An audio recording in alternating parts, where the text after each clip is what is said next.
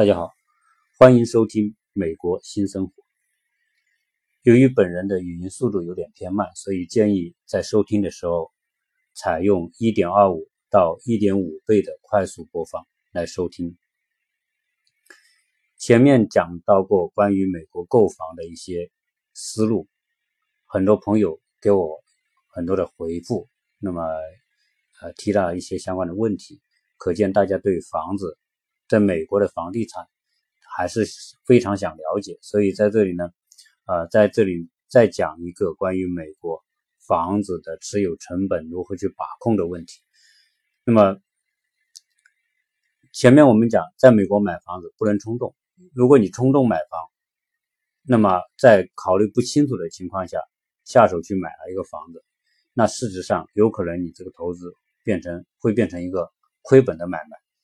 那个至于是什么原因，大家去听前面那三节的内容。那么在这里呢，我们要讲一讲，呃，补充来讲一讲如何来让自己在美国购房的持有成本降低啊。那么首先第一个还是要做到说，不让自己折腾，在买房的时候尽量能够能够对于区域、城市。以及你所居住的区，那么做充分的了解之后再去买，那么这种是非常非常重要的一个观念啊。那么不停的在重复这个观念，那么大家知道，因为一旦买错你会后悔，人一旦有后悔的心理，这个后悔的心理就像一种毒药，它会影响一个人的生活状态。你比如说，你买了一个房子。这个房子开始你没有觉得它不好，你买了之后住进去，住进去之后呢，你通过对这里的了解、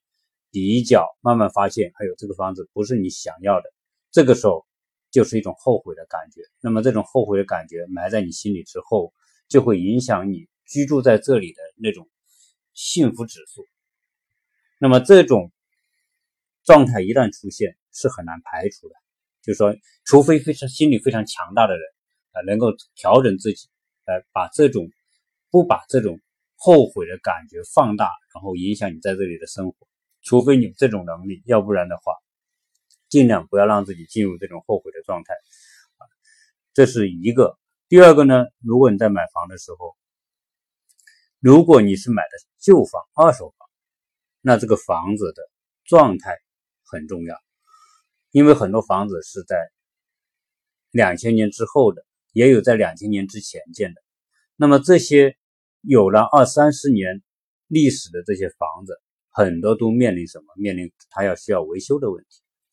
如果说你去买一个房子，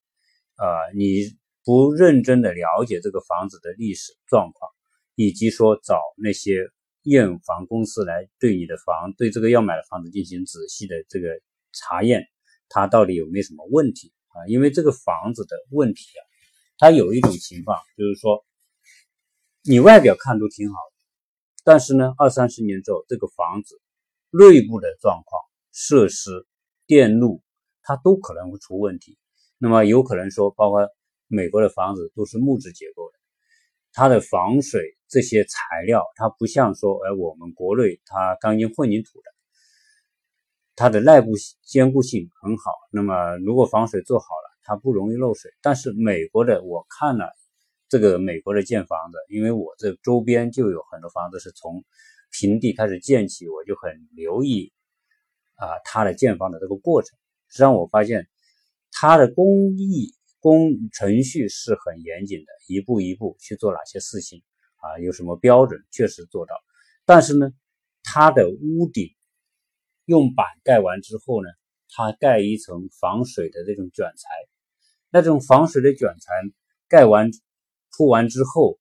他再往上面盖网。那么我呢，在他们建房子的时候，我就很留意，我就每次他们下了班之后呢，我就去到他的建的房子里面去转，因为他这个房子建房子呢，他是他是在一个居民区里面，可能这里空了三块地，周边的房子已经盖好了啊，这这三块地没有盖，那么他就去盖这三块地。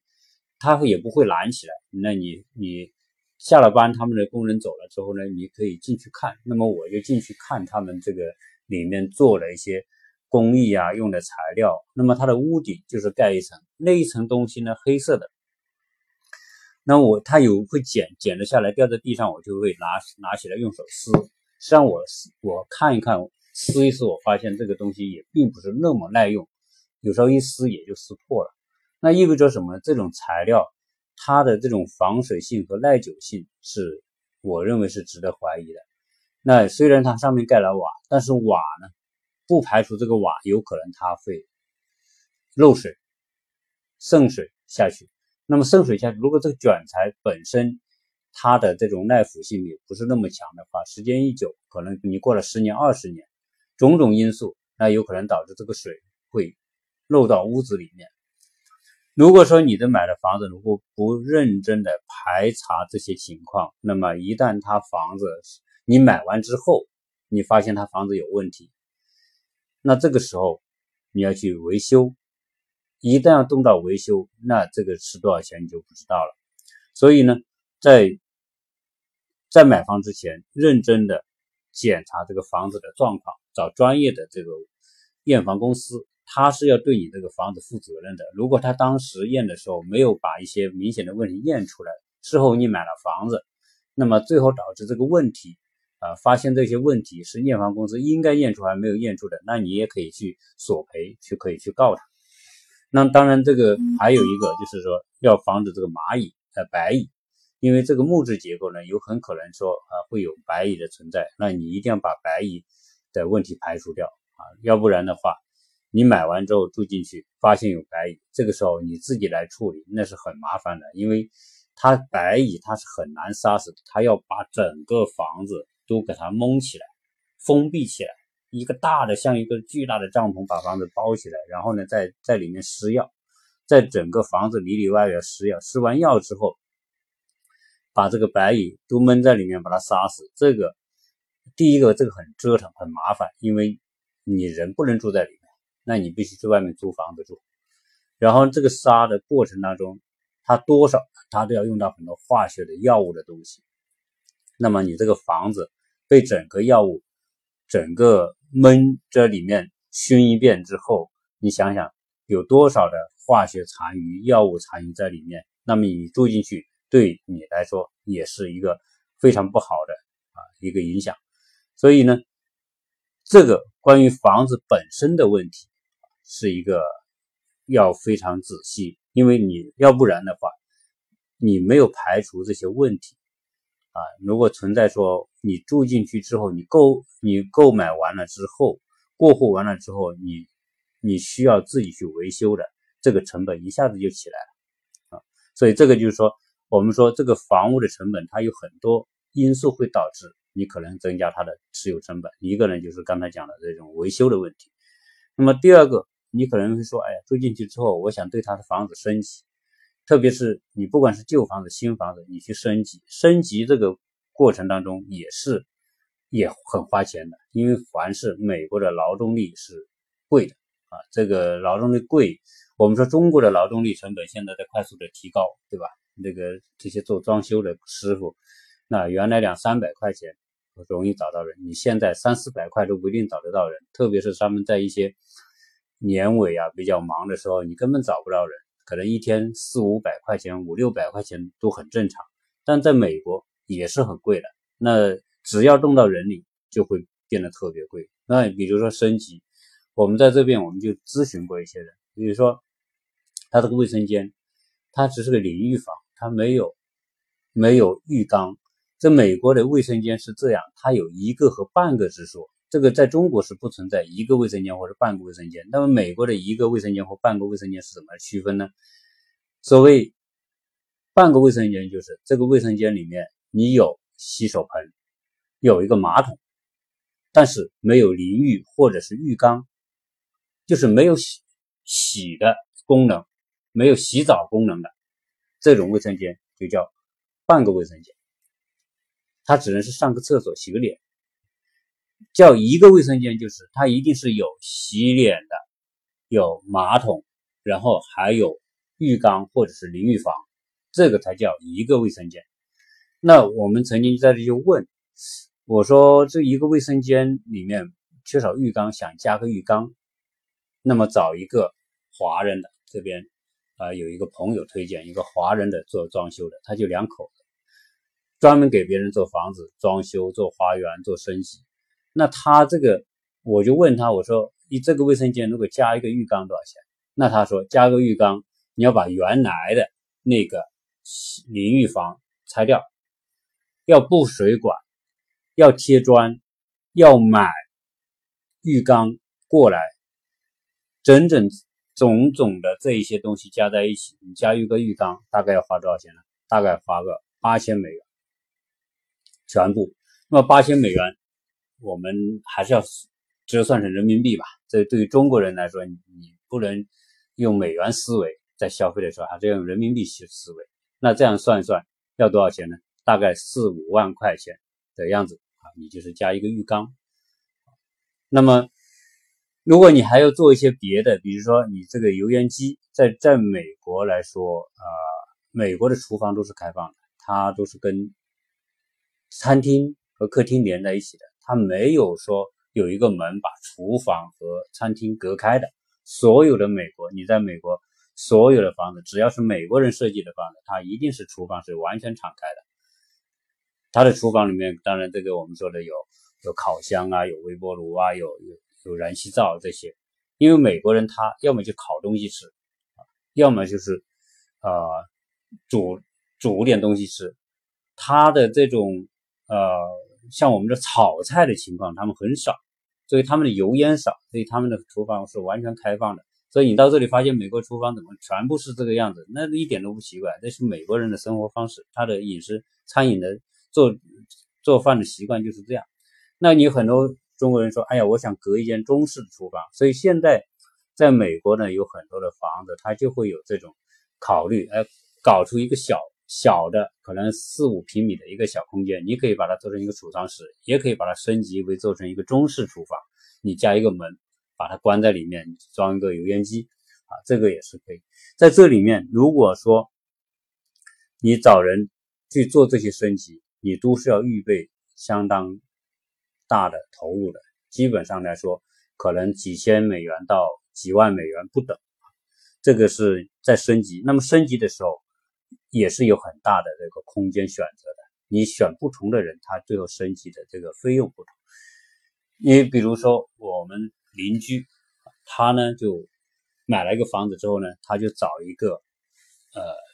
中国人，他这个找的这个人呢也是，据说是个福建的哈，他就两口子专门做装修，他这个花园请他装修，这个装修这个花园总共面积可能也就一百平米的样子吧，按照这个美国说法叫一千尺，这个一千尺的花园，他就打个水泥地面，然后做个花槽，这样下来算下来总共花了大概。将近八千美元，那么就是这一点地方。那如果按照人民币来说，大概也是在五五千五五六万人民币的样子。那么后来呢，他又把这个呃地面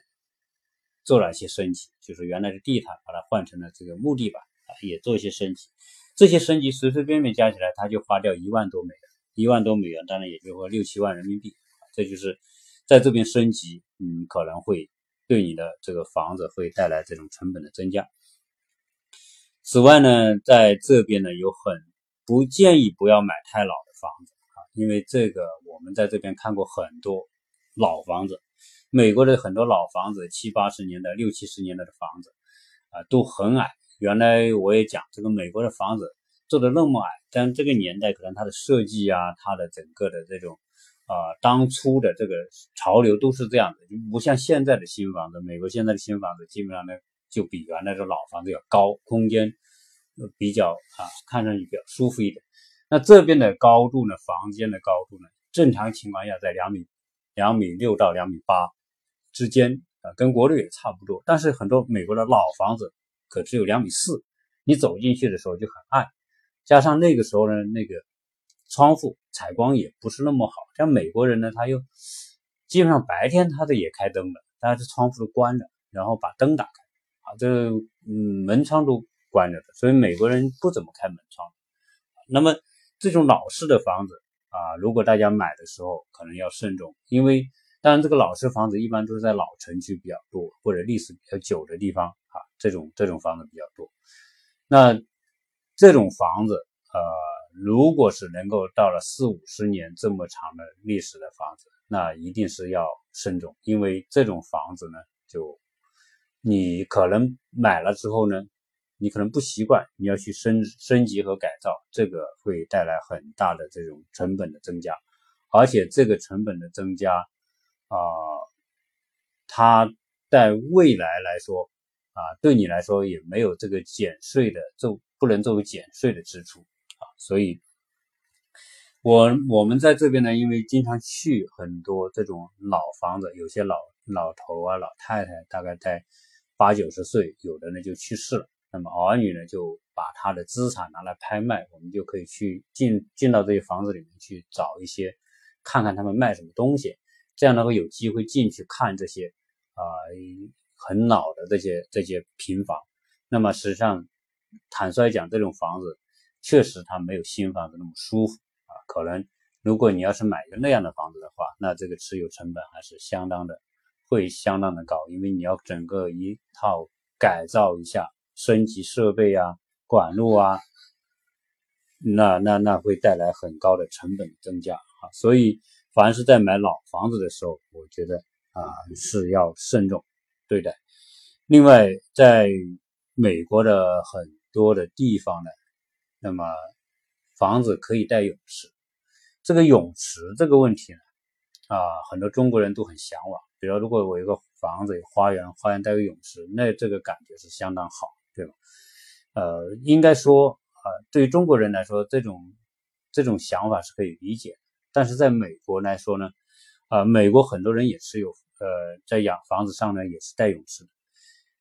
在特别是在什么，在这种啊比较热的地方，阳光充足的地方，这个老美是喜欢晒太晒太阳。那么在佛罗里达，在加州，这是美国最著名的两个阳光州。啊，就是阳光充足，天气比较热，啊，夏天比较长，那么很多人会搞一个泳池，但是搞这个泳池呢，也是也是要分别对待。为什么说呢？因为美国的搞一个泳池呢，呃，一种方式就是你买房的时候，它可以让你选择建泳池或者不建泳池。如果你是买房的时候建泳池，那么当然这个建泳池的费用就算在整个房价里面。那么，当然这个跟房产税会有关系。在在佛罗里达呢，开发商给你建个泳池，那可能根据你的那个泳池的大小，可能四到六万美元不等。那这四到六万美元你要加到房子的价格里面去，最后要征作为这个房价的一部分的征税。那么也有很多人呢，就是不要他做，自己做，自己做呢就可能两万多，可能能做一个泳池。啊，这个就差别不小了啊，这个呃，这个是可以选择的。那么有很多中国人怕麻烦，说：“哎呀，这个找人来做太麻烦，叫开发商一起搞。”但是开发商在跟你做，相当于做升级来说，所有的这个成本，开发商的这个计算成本都要比你私人找私下找人来事后来做要高很多。当然，私下你你你收完房子之后，另外找人来做呢。但你要去申报啊，在美国就是这样，你做这种房子、这种装修等等这些东西，很多东西你就要按一个程序去申报。当然，申报完了之后，你就按那个做。很多这种专业来给你做泳池的这些人，私下来做的，他也很懂这些流程，那么他也呃很懂得这个整个泳池的建造的这种程序和要求，所以基本上问题也不大。但这个也可以让你来，应该说可以降低到不少成本。在花园来说，在在美国，因为独立的院子是很多人中国人希望梦想的。那么有一个自己的房子，有独立的前院和后院。美国的前院和后院是这样，它的前院是公共公共区域，属于公共区域，这块地是属于业主的，但是呢，整个绿化它属于公共区域。这个公共区域呢，你必须是按它的这个。物业和城市管理的要求来做。那比如一般前面都是做草坪，当然，我在这边看到有很多中国人来来这边呢，他把前院装修做的比较复杂，这个也有，因为中国人就喜欢，呃，就是把那种自己的感觉做在这个上面去啊，所以呢就会做的装饰的比较复杂啊，做比较多的造型啊这些。那么老美呢，一般就是建一个草坪，在这个草坪呢，是实际上是整个小区公共绿化的一部分，但是呢，这个草坪呢是由你来出钱维护的。有的开发商会把前院给你做好，比如前院啊种好草坪啊，那么做一些基本的绿化，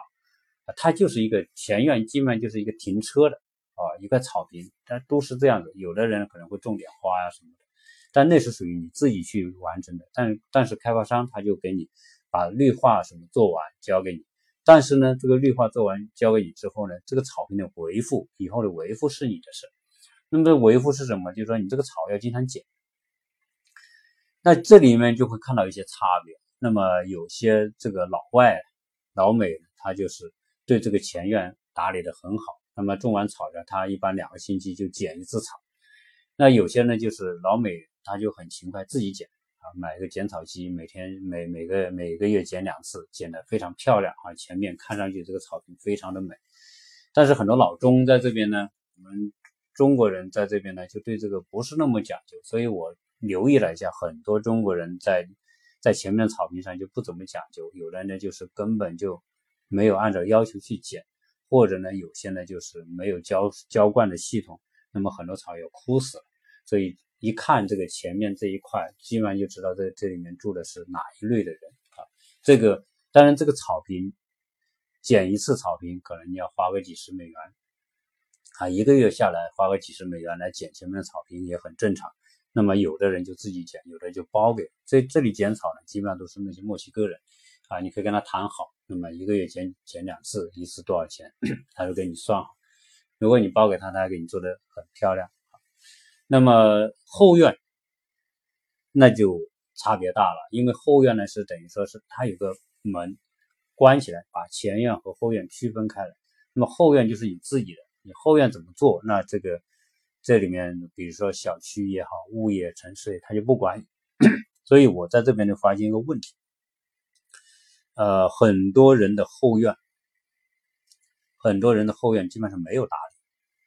特别是有些这个花园大的后院，所以在这里呢，很多人说我买花园大的，买花园大啊，感觉是好，空间开阔，但是呢，啊，你要你要住的舒服，这个后院的打理是要很费心思的，也是很花钱的。那所以呢，一般情况下，我都建议说，大家并不一定要去追求这个后院特别大，有些在这边后院大的可能有一千平方米。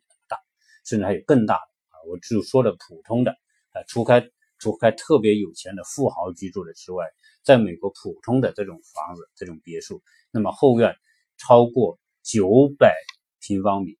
就是按这边的九千平方尺，就是很大的花园了。基本上一般平均是在七千尺，就是它的整个这块地建房子的地七千尺，那么后花园可能个三四百平方，大部分情况下是这样。如果花园特别大的话，那意味着你要装修这个花园的投入很大。基本上在这边的这个加州是新房子后花园，它也是毛坯的，也就是说你自己去装修了。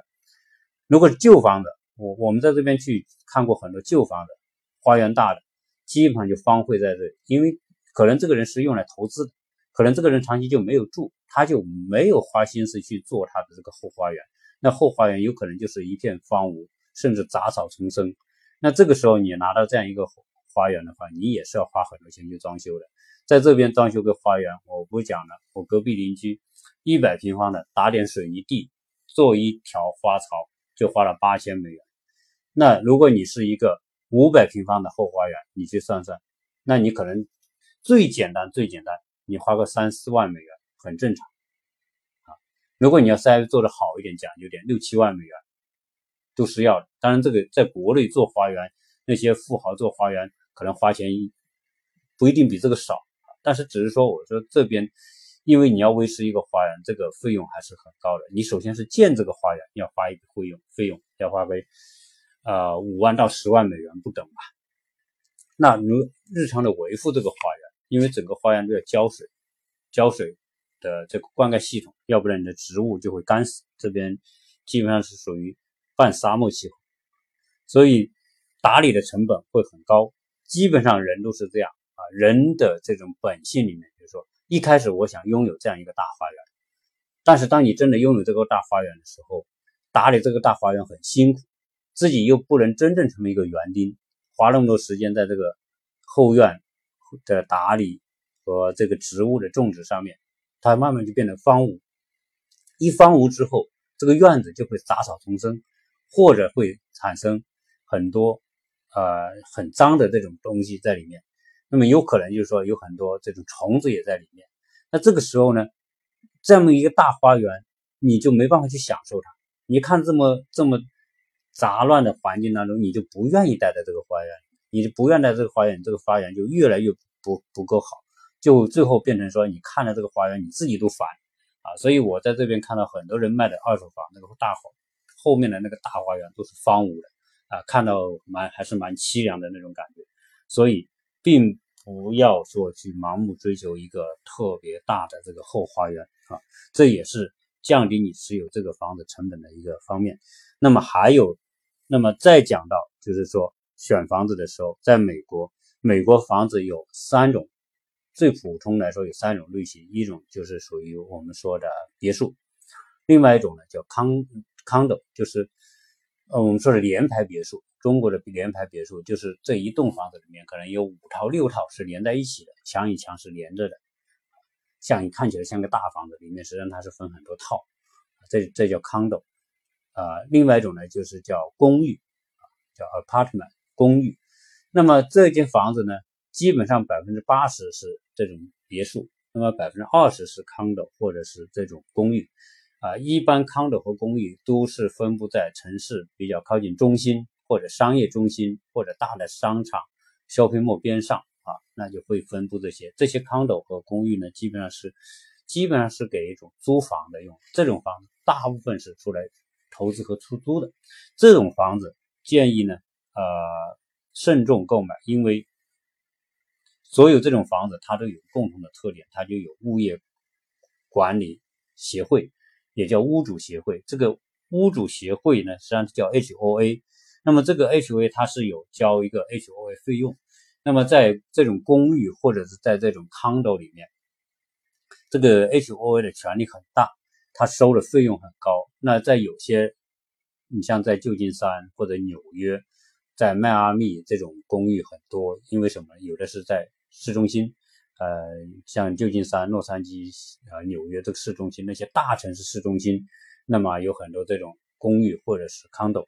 那么它的物业管理费都很高。一般情况下，一个月从一百多美元到一千多美元不等啊。有些高档的地方可能一个月的物业管理费要一千多美元啊，这个费用是相当高的。那么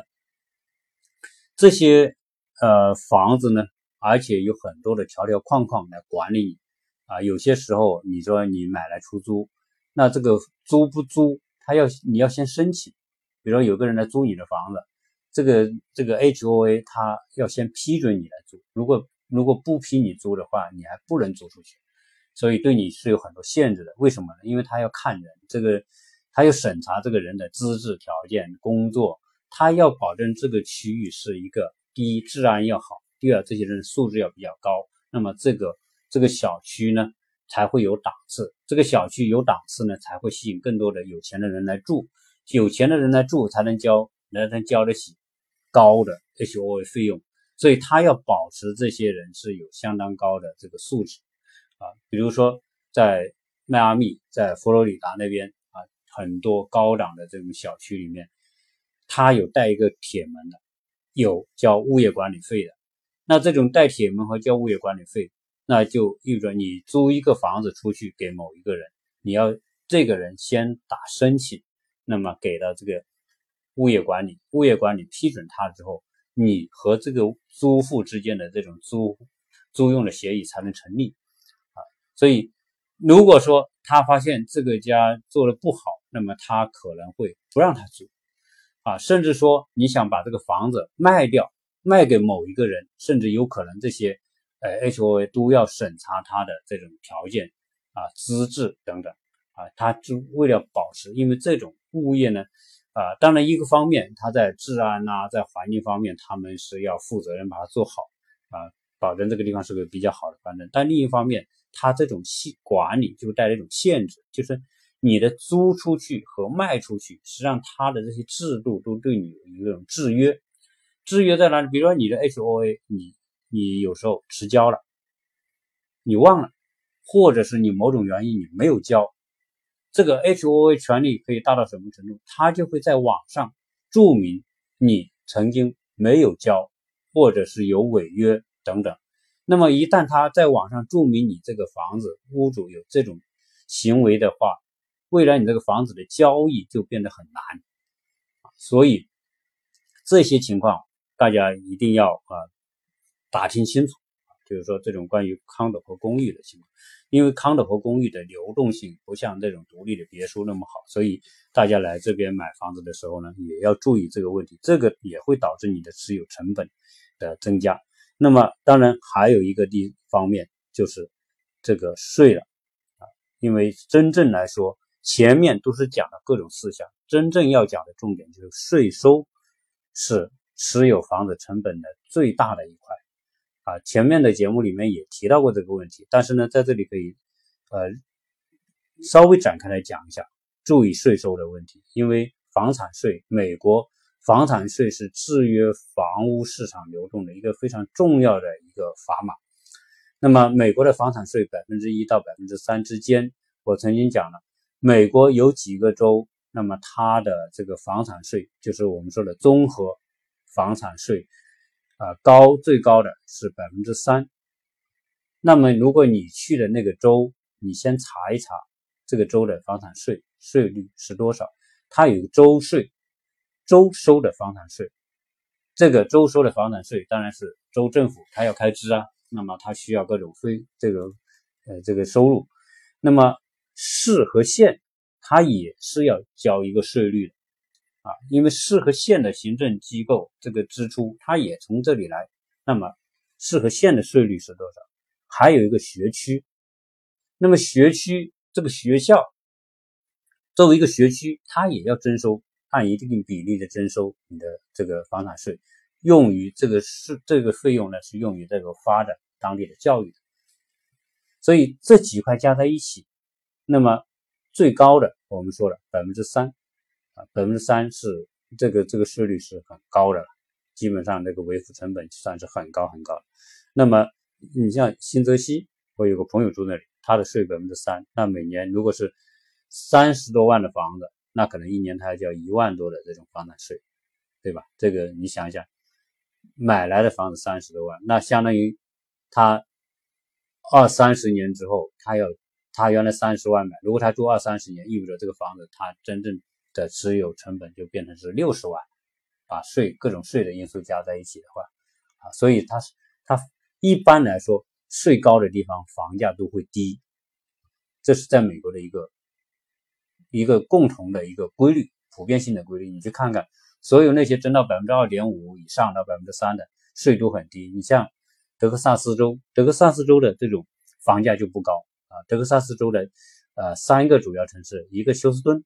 啊，一个达拉斯，一个奥斯汀。那么这些这几个大城市，很多中国人去，你去看那个房子都是二三十万美元，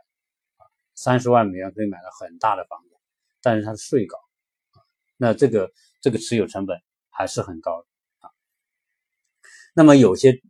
呃，这个税呢，还有一个情况就是说，按照道理加州的税是百分之一点二，但是呢，由于很多新开发区，它就有个特别的税，税率一般要加到百分之五到百分之百分之零点五到百分之零点七，所以加州的老城区的房子可能它税是一点二。但是很多新区的新开发的房子就变成了一点七到一点九，甚至有百分之二。像尔湾是特别有名的，它的这个在在南加州洛杉矶这块，它的税是相对比较高的，因为它的公共建设做的比较好，投入很多啊，你去奥尔湾，奥尔湾是最像中国开发区的一个城市啊。我们开车在奥尔湾走的时候，你你可以看到一些高楼，比如十几层的楼啊，在其他地方你基本看不到这种，可能超过五层的楼就很少，但在奥尔湾你能看到十几层的楼。然后呢，街道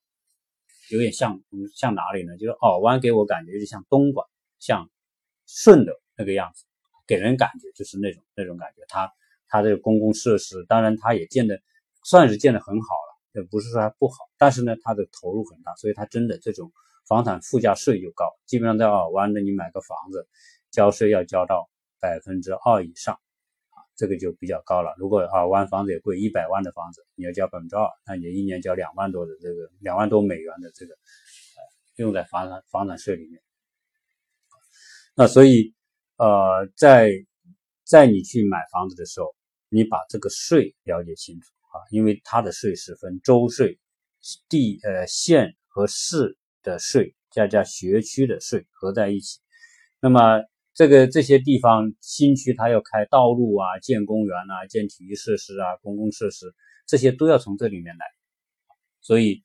呃，新区的税会比较高。但是这个呢，基本上你要去问啊，问